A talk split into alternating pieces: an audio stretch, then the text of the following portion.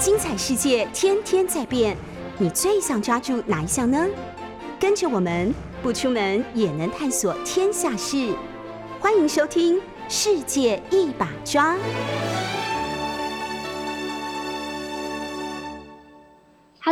早安，欢迎收听《世界一把抓》，我是主持人李明轩。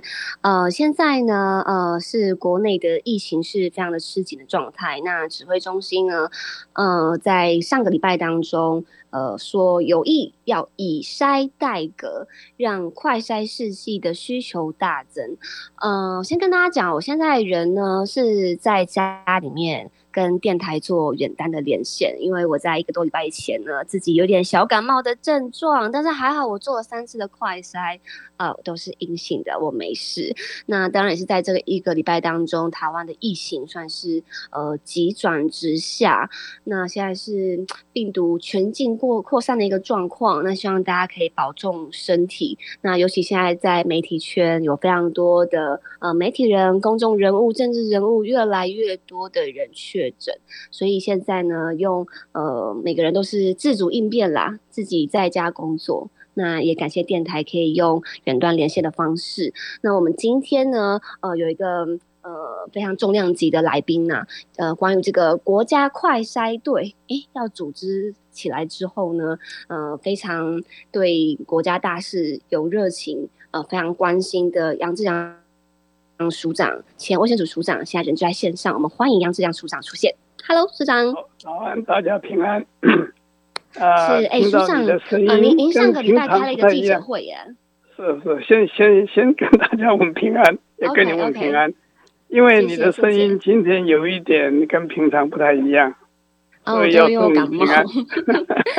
谢谢署长。我看到署长在上个礼拜五的时候，在立法院召开一个记者会啊。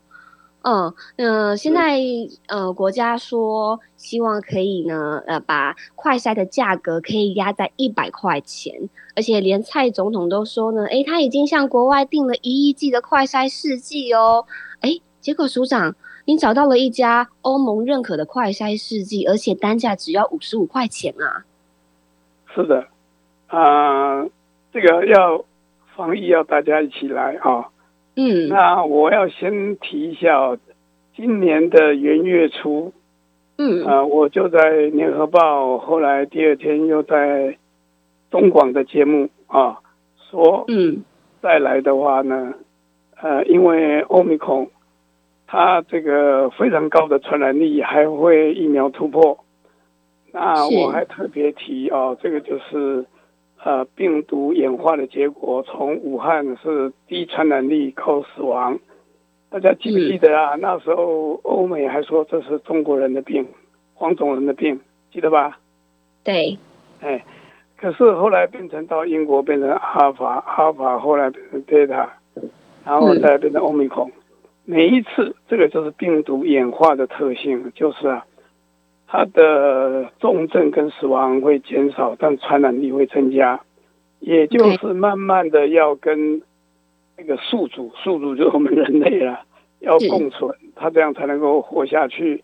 所以，署长，您的意思是说，呃，这个病毒的演化是从低传染力、高重症还有高死亡率，然后演化成高传染力、低重症跟低死亡率吗？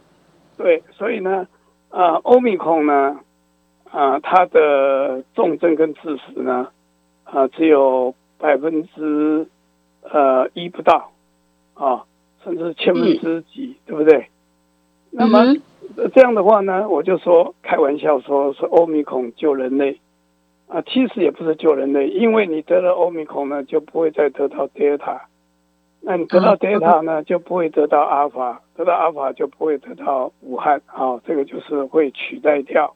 但是不能不能就是因为他这个这个说救人类，有人就要骂翻了。其实不是，为什么？因为他传染力很高，被乘数很大，就算是千分之一，那最后的这个呃总的死亡、总的重症还是非常的高，对不对？因为任何一个生命都是很可贵。是。那么啊，那怎么办呢？我我先跳一下说，现在政府说啊，这个这个轻症啊，这个呃要染疫的人要分流啊。对。那这个呢，呃，要框列这个感染的人呢，也要大幅的限缩。最主要就是要那个家人或者是同学或者是同公司做事非常亲密的人才去框列。为什么？因为现在没有办法再去做医调，再去做框列了。那样的话，所有台湾的人呢，大概三分之一半的人都要去框列了，通通在家里了。那我们的社会运作，怎么经济就垮掉了，对不对？所以呢，现在呃，我我讲开玩笑，就推三阻四了，就是你你你亲近的人啊，那么我们怀疑他会被感染，那么就居家三天，好在家里三天。然后再来呢，继续追踪四天。那这样的话，当然非常重要的就是要筛剂嘛，哈，这是第一点。那再来呢？所长，我想请教一下，因为之前呃，蔡政府呃，陈时中他们是很希望可以做到清零，所以现在清零是做不到的，对吧？对对，这个我在今年的年初就讲说，这个清零一定做不到的啊，不可能的。但当时还在追求清零啊，对对，所以只有在两个礼拜前、十天前，他才承认这个清零是做不到的。那我姐，我那个时候，如果大家记得话，我在广播节目上还特别强调，全世界只有两个地方将来会非常的惨烈，一个就是中华人民共和国，一个就是中华民国，因为这两个地方呢都在追追求清零。清零做不到的，到时候一定会大爆发。那大爆发怎么应应啊？那现在呢？我们的应应就是说，因为将来会有太多人确诊，所以确诊的人呢要分流，对不对？然后这个有接触的人呢，就三天跟四天，只有这样子来限缩我们需要就医的人，跟限缩需要在家里隔离的人啊。这样的话呢，这个社会才能够继续运作。那么我再讲简单一点，就是希望要能够轻着陆、缓着陆啊。像香港是硬着陆，就是一半的人很短的时间内有一个很大的高峰，啊，就把整个医疗体系呢冲垮了。冲垮了没有关系，他的死亡跟重症呢是全世界可以说最严重的。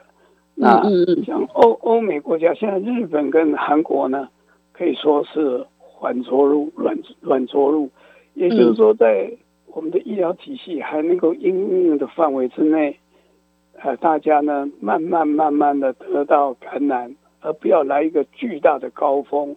所以，我们现在那您的意思是说，应该要做逐步解封，延长大爆发的这个时间，对不对？让医疗体系可以逐步适应嘛？对。而且呢，你你现在就是很难啊！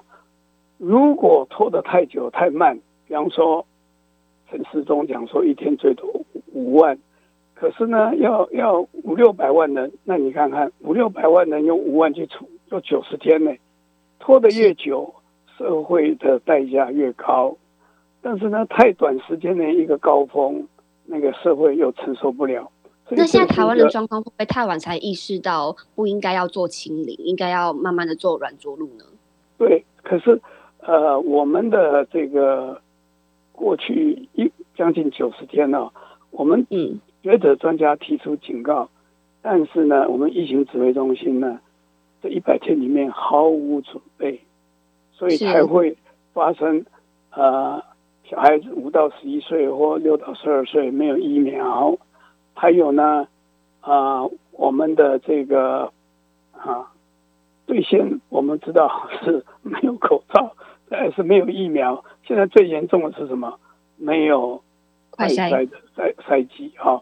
而且这个筛剂呢，原来政府搞的是贵到不行，你看好好几百块，或者是两百块，那一个礼拜再贵也买不到，很难抢，抢不到啊！我跑了十间药局，到了第九间、第十间才买到一个而已。不是买到一个，贵死了。我 我问你，一个礼拜。那我没办法，因为我感冒，我必须要筛啊。那我前面两次看医生，医生可以给我快筛。第三次我想自己筛，而且我家也有这么小的小 baby，每个人都很担心，所以我想买，很买买不到，买到之后发现哦，好贵啊。呃，跟你报告一下，您呢还可以两百块可以买哦，甚至一百块可以买。我问你，一百块或两百块是好多人，两百块是好多人一家人的一天的伙食费。如果你自己做饭的话，我我我跟我老婆一一天用不到两百块伙食费，嗯，对不对啊？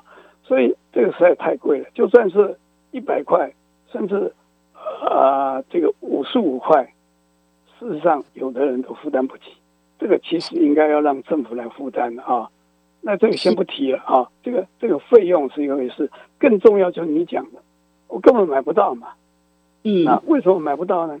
就是每一次说超前部署，完全都是落后部署，对不对？这这已经九十天前就跟你跟你说了，而且你可以看到别的国家。我我我我，请问你啊，第一次俄乌战争，四百万人跑到波兰去，乌克兰的国内还有一千万人，你看到谁戴口罩了？我们的江省跑到那个。乌克兰去看 Zelensky，他戴口罩没有？你看以前在美国国会开会或者欧盟开会，每一个人都是用手肘戴着口罩。你现在你有没有看到电视上他们这个见面戴口罩没有？嗯，没有啊。为什么？因为他们已经软着陆了，因为多数人呢都已经有这个抗体了，而且当然前面当然是打了很多的疫苗。啊，打了很多疫苗。你像韩国，它现在完全解封，你就是确诊了，你不戴口罩都可以上马路。是，他们已经着陆了，哦，着陆了。那这样的话呢，这个社会可以正常运作。社会正正常运作呢，非常重要。为什么？社会不能正常运作，饿死的、那个恐慌死的、呃，这个这个犯罪死的，会比难以死的还要多。啊，所以为什么？那部长，你刚提到说，像中国大陆，他们也是坚持要清零嘛？那他们付出非常重大的代价。那现在台湾怎么办呢？不是我，我先说这个两岸哦。中国大陆，我可以跟你打赌，将来每天一千万人难疫，我绝对不惊吓。所以那是做不到的事情，人类不要去跟天对抗。但是呢，我们知道它的重症死亡率低。但是我们还是要维持怎么样子重症跟这个死亡率低。那所以我现在讲一个啊，我们现在打疫苗重不重要？重要，最重要的是什么？生命诚可贵，我们应该让卫生所的公共卫生护士到老人家，因为我们现在老人家的，人家韩国都九成以上，我们现在很多高龄者是什么？是独居的。是甚至于下不了楼梯的。我们重点不是在所有年轻人增加多打疫苗，这个是对的啊，多打一点，很多人只打一剂、打两剂，现在变成三剂，这是对的。但是最重要的是要能够公共卫生护士到这些老人家到偏远地区，能够像韩国一样，能够这些高龄者都能够九成甚至更高都能够得到预防接种，而且不是接种完就好了。我们要追踪他有没有什么变化，嗯，那那我更早的文章就写出来，我们有一个关怀包，关怀包是什么呢？这个包里面呢，要所有的变化，还有很多的生活上的指引，还有一个很重要的，就是要学养鸡。学养鸡不是那么贵，我我送过好几个学养鸡，在刚去年的时候，我送给谁？送给很多长照机构，那个学养鸡都没有。你就问您的新闻，我们大家都有看到。您现在还想要呃，已已已经找到了企业家认捐的一千万剂的快筛啊？对，那所以所以现在是这样的啊。好，陈世忠这一次啊，呃，我们重点不是要跟他对抗，也不是要让陈世忠没有面子，所以我讲的很温柔啊，温和了啊。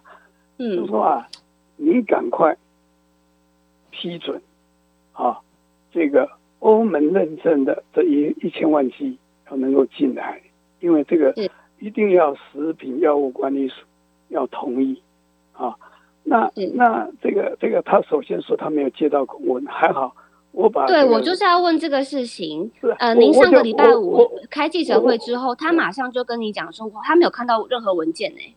是，所以呢，我我我特别跟记者讲说，呃，我要来啊，是你你秀出公文了，原原原谅他一下，因为我我秀那个公文给所有的记者看啊，上面呢有这个杨志良啊，这个要做什么做什么做什么，请请这个送到这个食药署去。食药署还盖了一个章哎，一个收文章。那那收那收件了。那那那，但是呢，我我不怪他啊，我特别跟他缓颊一下。我说食药署收到了，他们要公文履行哎，要送到你这个 陈志忠部长那边去。还好陈志忠部长就说了，我们收到了啊，他知道就说我收到了啊，但是呢，这个要经过一定的程序。那我也同意他要守到要一定的程序，我还很大气的讲哎，根据传染病防治法，你可以把我这一千万剂没收，嗯，我我没有怨言，但是你只要根据我采购的价钱，你把钱还给我嘛，啊，这个就是你没收人家的防疫物资，那你要根据他的原来的成本，你要还给人家嘛，啊，这不能政府不能做强盗嘛，啊。那我说，我每个月每每个礼拜进口一千万，你就没收我一千万，没有关系。但是呢，如果你让我自由市场来卖也可以。所以我们就怀疑啊，我我们这个政府啊，啊，不知道 A 了多少钱。你看一件口罩，零点九元，他卖七八块钱啊。嗯。当然，你你有一些 overhead，就是行政成本嘛啊。但是呢，你多出来钱到哪里去了？啊，所以您报出来说，您这边的这个快筛试剂单价只需要五十五元，跟政府所定价的一百块钱落差很大，会不会打乱他的计划了呢？最最早是两百块钱啊，但是我我心中没有任何的啊要跟政府对抗，因为这个解决不了问题嘛。我天天跟他吵架有什么用？对不对？我们就是希望我们的民众能够早一点拿到适当价格的啊这个。筛剂啊，因为你现在有的公司行哈，你一个礼拜塞两次三次，你你是那个快筛过了，我才让你上班。因为快筛不代表不代表你没有传染，只是现在你因为快筛 OK 的话，你现在没有传染力。那要过了几天，你可能有症状了，那 PCR 确诊了啊，那确诊了，呃，就分流嘛哈。如果轻症在家里，那你在家里是不是要快筛？对，知道我恢复了没有？对不对？还有呢，一定要我我现在你知道我在告中央疫情指挥中心了，已经告了很久了啊。现在在就是说那个时候去年五月的时候，你有没有一个关怀包？很多人是好几个病人啊，是在因为没有病房，所以他在家里缺氧而死。如果你给他一个缺氧机。他就知道我每天测一下血氧，如果我只有呃九十四、九十三，甚至到九十二，你马上就要去医医院去就诊啊，而且还要去，可能需要去 ICU，还要去用这个高流量的氧气鼻管。那我们，我我我我反正我们我我这样讲，这个他们一定不高兴了。我们的监察员 根本就是废物。废物啊，不是废物吗？你你看，那贾小姐买的这个高流量的呃这个氧气鼻管是二十七万，艾永杰小姐。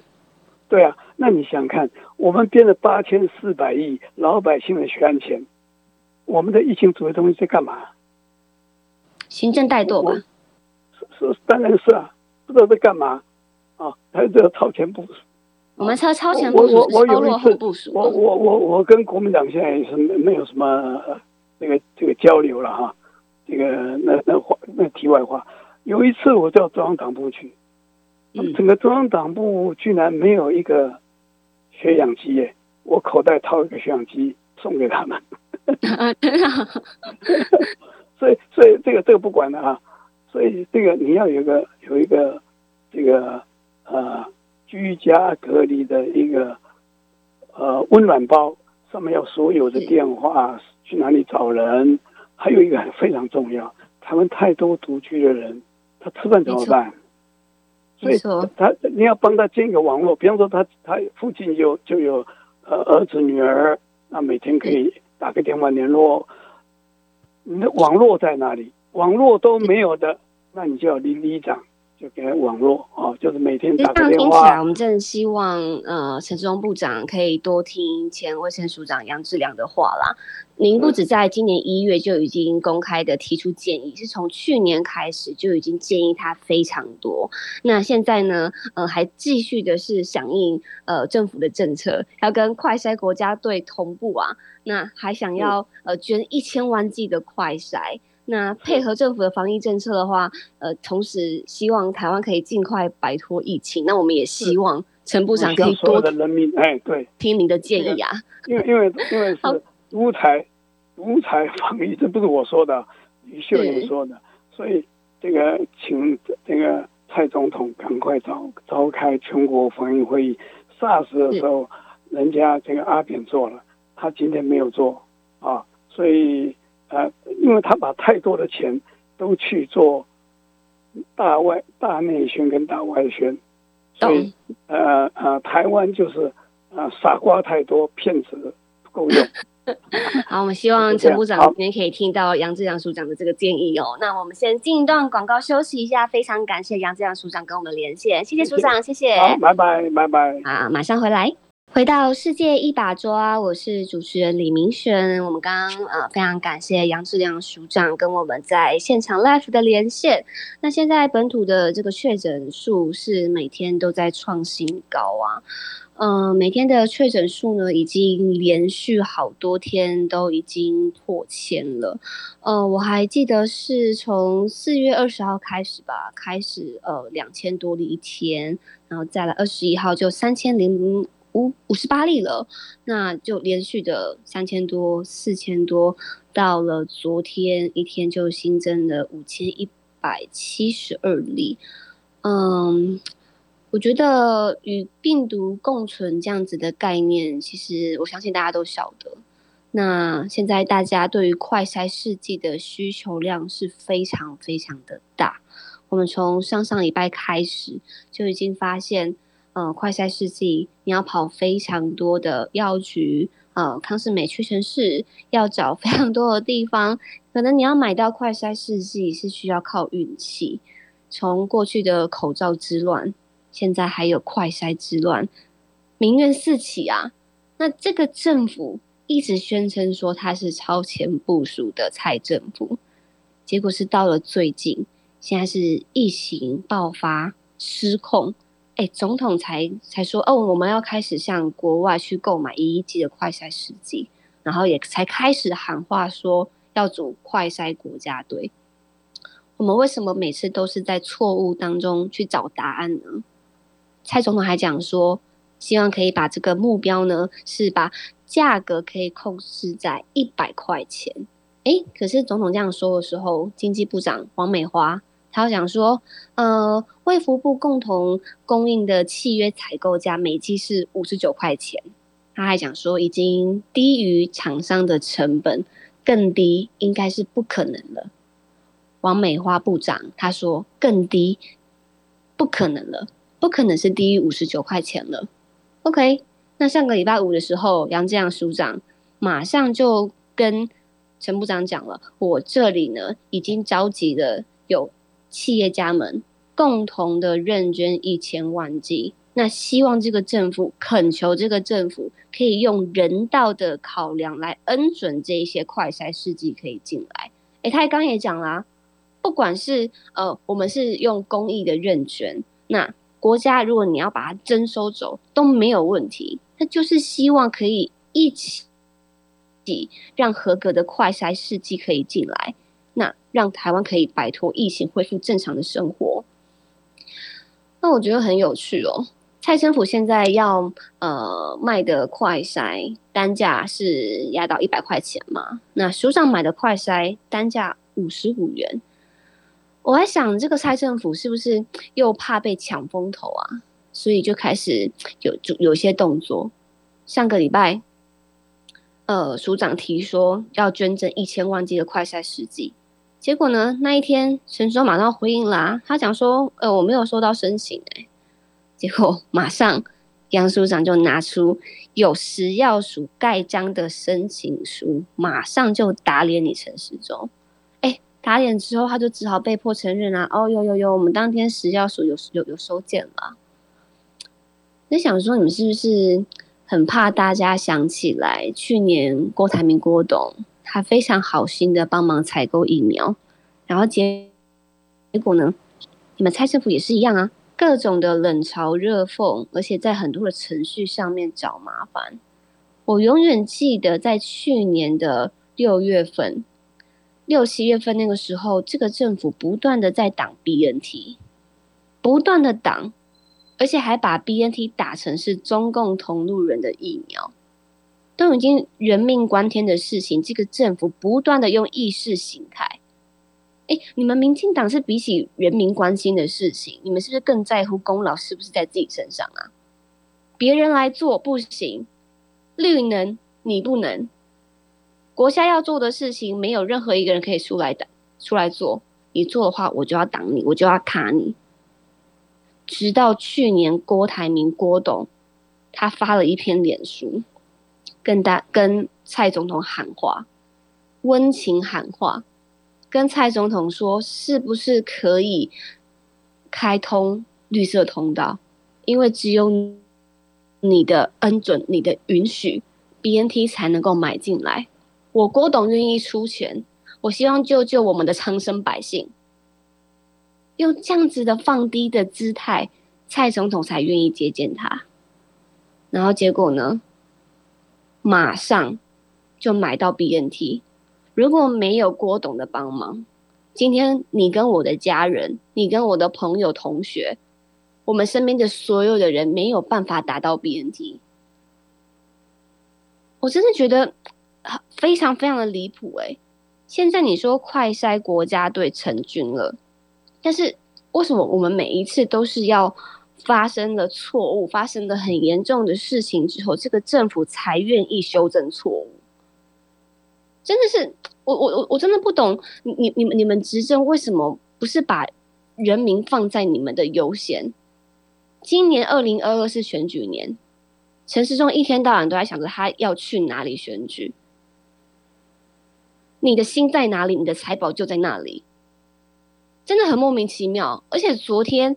还传出基隆妇产科群聚，然后新生儿染疫的问题。说实在话，我真的觉得，我我上个礼拜我的心情就非常非常的担忧。前几天不是还看到有一个两岁的幼儿不幸染疫病逝的消息吗？我的心情真的受到非常非常大的打击。我在那个当下我看到新闻的时候，我真的是泪流满面，而且我我我不知道该说些什么。一个才两岁的小小的生命，他都还没有去看到这个。世界，他出生的时候看着的就是戴口罩的大人们。当他生病，当他的父母非常焦急的时候，明明那那个时候有非常多有专业的大人可以救他的耶。但是我上个礼拜看到这个新闻当下的时候，我我没有立刻多做什么样的评论，因为毕竟失去的是一个非常宝贵的生命，我不愿意在那种。就是大家都还在很难过、很心痛的时候去谈检讨的问题，而且我也知道第第一线的人员是非常非常的辛苦，我是不忍去苛责任何人啦，但是我憋着的那个情绪，我是听到就是四月二十二号那一天陈时中你讲那么一句，请大家自主应变，而理智线完全断裂，哎，所有的父母都在担心说小朋友的疫苗在哪里。那个注入小小的身体里面的那个针安不安全的时候，那一天，指挥中心的召集人李炳颖医师第一时间就去上周玉蔻的节目。而我要先讲哦，Coco 姐她现在确诊，我们都很希望她可以早日康复，不会因为说不认同她的理念想法，就在这个时候对她有任何的冷嘲热讽。但我要讲的是，李炳颖医师，也就是指挥中心的召集人。在二十二号那一天去上周一蔻的节目，当每个人都在讨论说世界上多数的儿童都是在打辉瑞 BNT 疫苗，那台湾现在就只有莫德纳。结果呢，李冰仪是竟然跟全国的民众讲说，他个人认为小孩子最好的疫苗就是打高端或者是 Novavax。哎，现在台湾没有 Novavax 啊，我们只有高端。我在想说，你们该不会是想要进一些 Novavax，然后之后你又要来推高端了吧？你们去年就是这样挡 BNT 啊，然后炒高端啊，炒到股票第一啊。今年都已经人命关天了耶，你们今年还想要这样乱来吗？怎么到现在还可以跟大家讲说，我认为小孩子最好的疫苗还是高端，因为它的副作用最最低。你们真的认为世界怎么跟得上台湾吗？这个蔡政府一天到晚每天都喊得震天嘎响的超前部署，你们实际上是浪费了一堆可以超前部署的时间哎。现在急转直下的这个疫情的情势，你们所有应对的政策都是粗暴的鸣枪，而且还是发生了小朋友染疫过世的时候才去讨论儿童疫苗的问题。这个事情，你你你们不是要超前部署吗？从去年我们就已经给你时间，给你机会了。你到了今年，你们不断的追求清零，OK，零做到了。那清理的时间你们在干嘛？我们眼睁睁看着这个政府一天到晚，从去年开始，你们就在挡公投，希望公投不要过。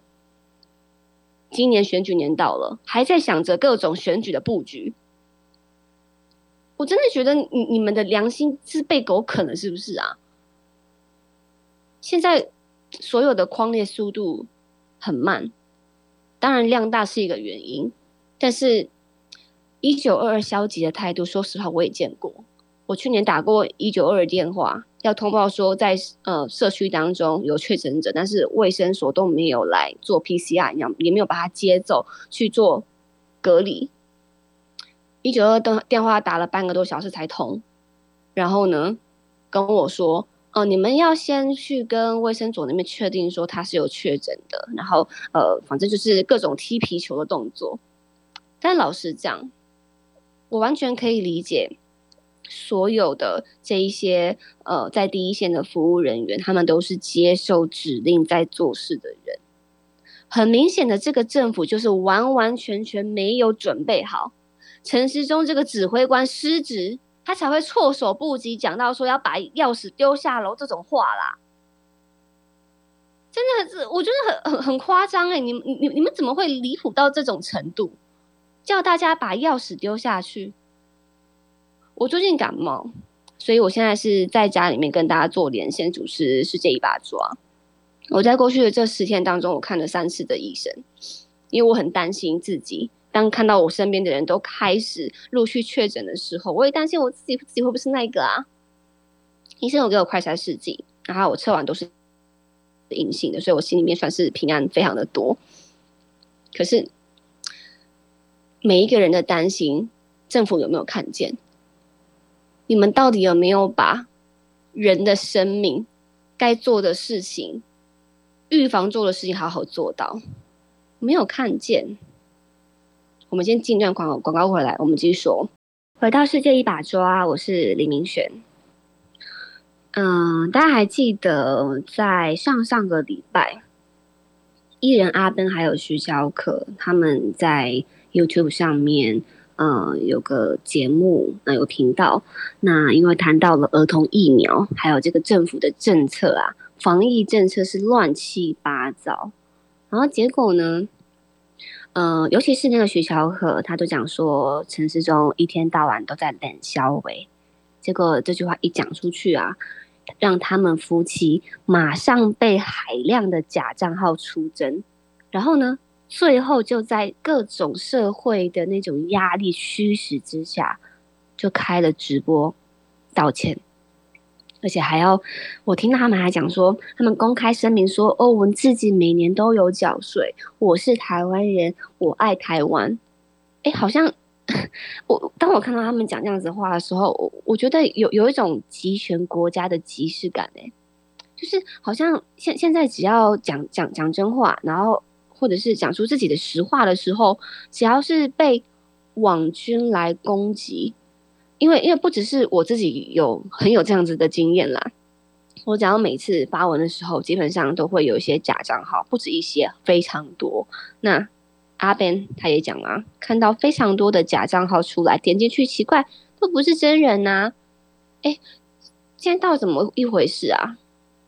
言论自由的国家，现在是变成我们想要讲真话都不行。然后好像就必须被被被他们这样子假账号出征之后呢，就要想说赶快公开讲我是台湾人，我爱台湾哦，好像要用这样子的宣誓才能够平息所有的那些攻击跟谩骂。这件事情出来之后，嗯，有非常多的家长马上呢，呃，去灌爆卫福部的脸书。家长们都关心的是，全世界的小孩几乎都打 BNT，辉瑞 BNT。那最多先进国家开放给儿童施打的就是辉瑞 BNT。但是陈时中部长，你为什么说 BNT 的数据太少，没有办法审？所以呢，台湾就只有莫德纳的选项。诶，这个意思好像就是说，就看家长你自己决定要不要签下同意书啊。你不要的话，你就拉倒啊。你让我们的父母亲只能够在打或者是不打两种选择当中，这个政府从去年就买不到 BNT，我不知道是买不到还是不想买啦。民间要买，政府就挡。我刚讲啦，直到郭台铭、郭董替人民恳求蔡总统放行，诶那后来马上都谈成啦，而且还按时逐批到货，诶如果没有他，没有永林，没有慈济，没有台积电的帮忙，今天台湾的疫苗覆盖率会更低耶。剩下的人一半以上可能都要打高端。现在的染疫人数、重症人数，不知道会是什么样可怕的发展。我记得去年。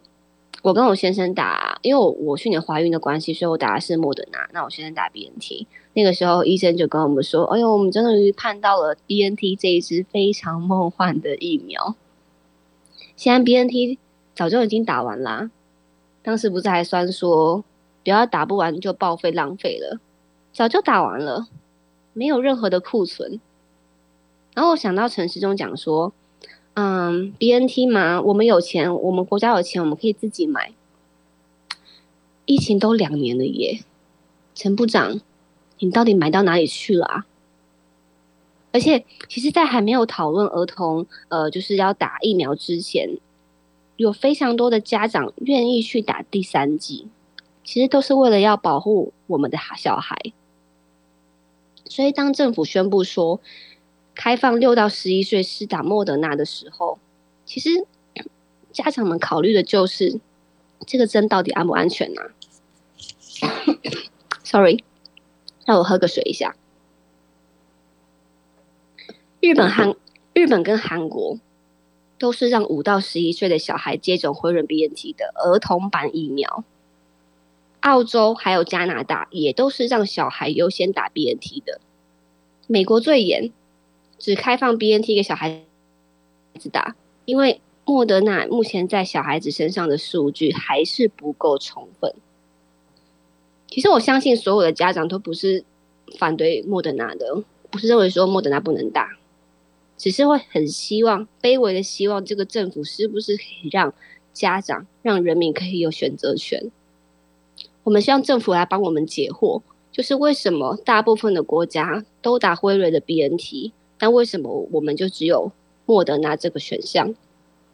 我们希望这个政府可以去采购辉瑞 BNT 设计给小孩子的橘皮疫苗。我上一麦就发文啦，我说我真的希望这个政府，如果你做不到，你买不到，就请你放下你的面子还有身段，你让民间来接手。但我不是说让郭台铭继续付钱，政府你有钱你要出钱。但如果你做不到，你就让民间力量来接手。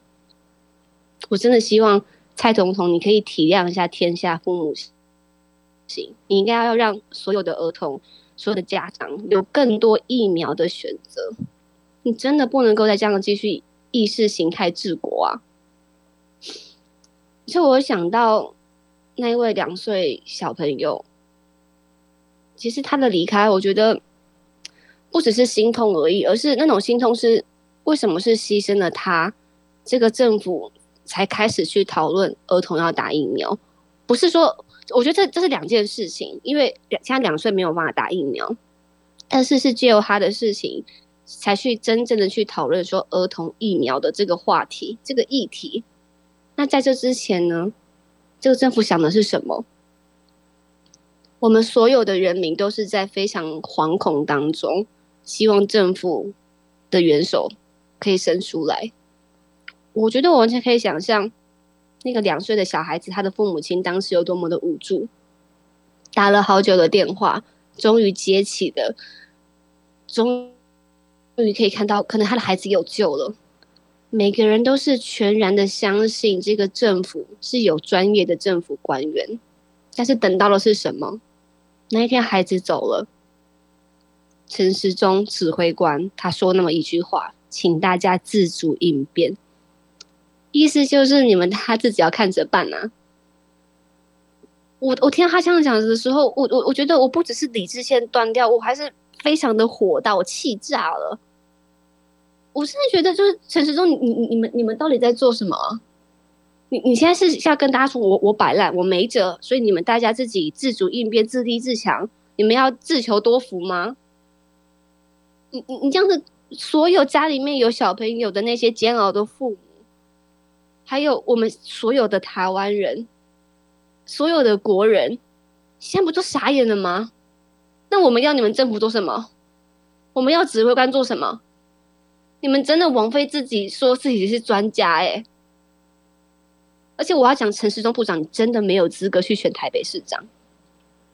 我觉得我现在在谈这些东西，我真的不是什么呃主持还是什么样公众人物的一个身份而已。我也是一个小孩的妈妈，我跟每一个爱小孩子的父母一样，在疫情的这个时候，我们希望可以用我们的全力、全人全心来保护我们的小孩。当我这个礼拜我感冒的时候，我在家里面戴两三个口罩，我还我还上虾皮去买医院的那种隔离衣、隔离服，我就就穿在家里，然后把自己关在房间里面。就算就算呃测的快筛是阴性，我还不断的怀疑我自己，我还担担心说我是不是应该要去做个 PCR，然后让专业的人来帮我做快筛，有非常非常的忧心跟忧虑。